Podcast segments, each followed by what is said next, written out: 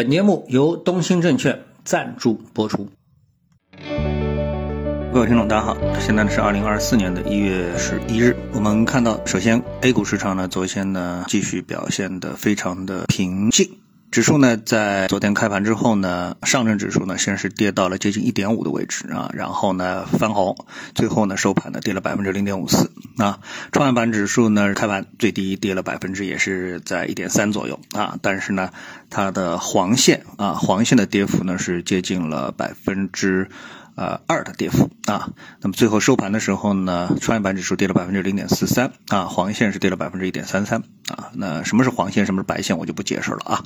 呃，总之整个市场呢表现的非常的平静啊。成交量方面呢，沪市是两千八百亿啊，深市是三千六百亿，加在一起是六千四百亿啊，和在前一个交易日基本上持平，差不多。略少了那么两百亿啊，我印象当中。那看其他的指数呢，比如说香港恒生指数啊，跌了百分之零点五七啊，跌的不少。那么今天呢，我想跟大家重点谈一谈呢，是谈一下这个东京日经二二五指数啊，就日本的股票指数啊。我觉得现在啊，听众啊，呃，有一点那个敏感，就是凡是日本的、美国的都不好谈啊，谈都不能谈。尽管我们谈的是财经啊，但是一谈之后，哎，居然有人说我举报。啊，这个谈呃东京的房产呃举报啊，那我今天谈一谈这个东京的指数是不是也会被举报呢？啊，这个我觉得这个逻辑很奇怪啊，这是世界上客观发生的一个事情，就像太阳从东边升起西边落下一样的话啊，如果假设哪一天把这个定义为是一个不道德的事情，那是不是？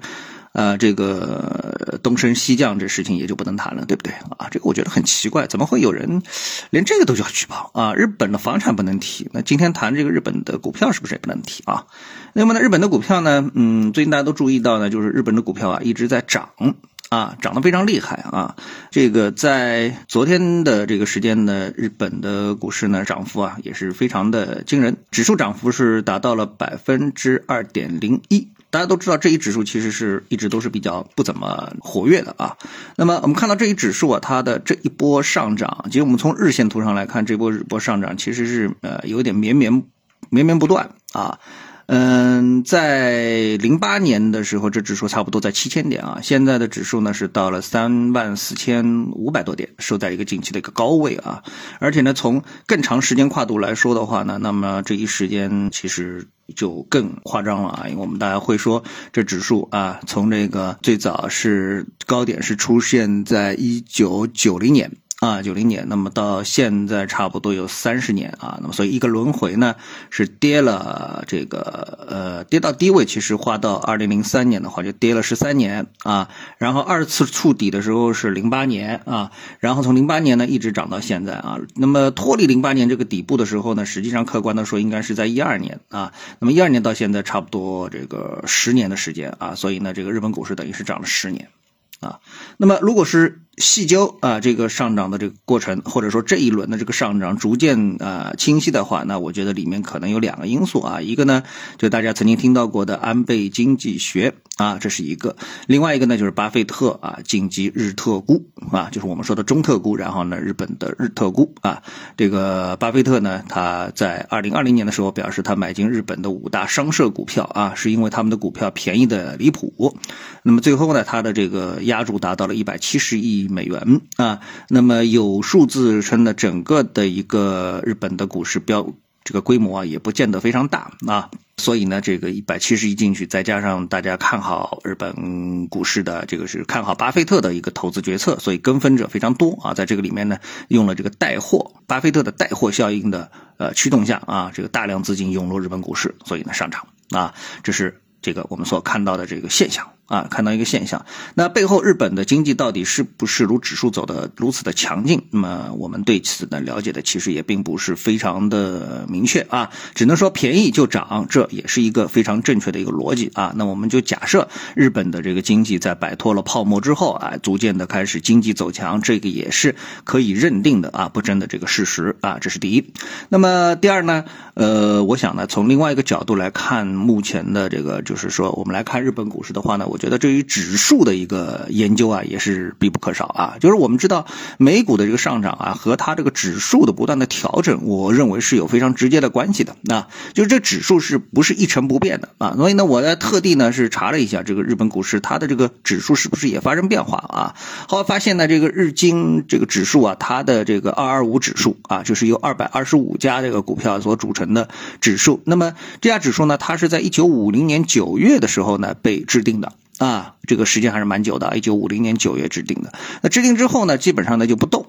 啊，不动啊，那么但是不动呢，不是说他绝对不动啊。到了二零零零年的时候，他开始动了啊。那么流动性比较高的股票代替了较低的股票啊，定出新的股票构成选定标准，更换了三十种股票啊。好，那么为什么会出现这事情？其实很简单，对吧？那么我们都知道这个生老病死嘛啊，美国的股票经常有退市的，我们的这个股票也有经常退市的。然后一个行业不行了啊，这不可避免的，有些上市公司它继续霸占在这个指数里面，对指数会产生。一个非常负面的影响，就像我们的上证指数啊，为什么一直不动啊？因为呢，上涨的股票有，那下跌的股票也有啊。如果如果一个股票出了这个丑闻啊，一下子几百亿市值就这么蒸发了，这个在我们的 A 股市场里面也是屡见不鲜，对吧？那么蒸发的市值其实就是对指数的一个负面的影响。那么对于日经指数来说的话，那两百多只股票这个样本里面啊，有的股票呃这个是正常的衰退啊，有的股票可能就。就就就结束了啊，在日本股市也是很正常的一个事情，所以呢，指数必须更换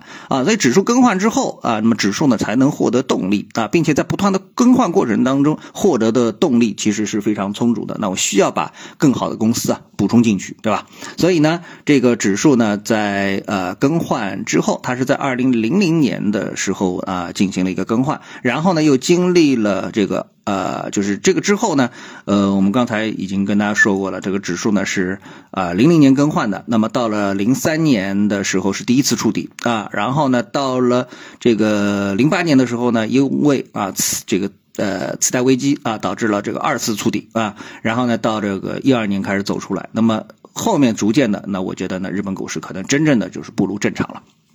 啊，通过经济的上升以及指数的不断的更替，那么走出了这个上升的一个行情。所以呢，我还是这么说，就是说通过这样一些现象来反观我们 A 股市场的话呢，我觉得就两个问题：第一，我们的市场里面是不是有真正有成长性的这个公司能够带动这个指数啊？第二，在指数的编制当中啊，是不是能够把流动性差的股票给？搞掉啊，这样的话呢，我们能看到的这个呃股市啊，这个股指啊，才能真正反映我们股市的这么一个这个欣欣向荣的这么一个啊一个这个场景啊。起码目前我一直认为，就是我们的指数是有问题的啊，导致我们看上去的这个 A 股啊，怎么看都不舒服啊。好，那今天呢就跟大家交流一下这样一些观点啊，呃，谢谢各位收听，我们下次节目时间再见。本节目由东兴证券赞助播出。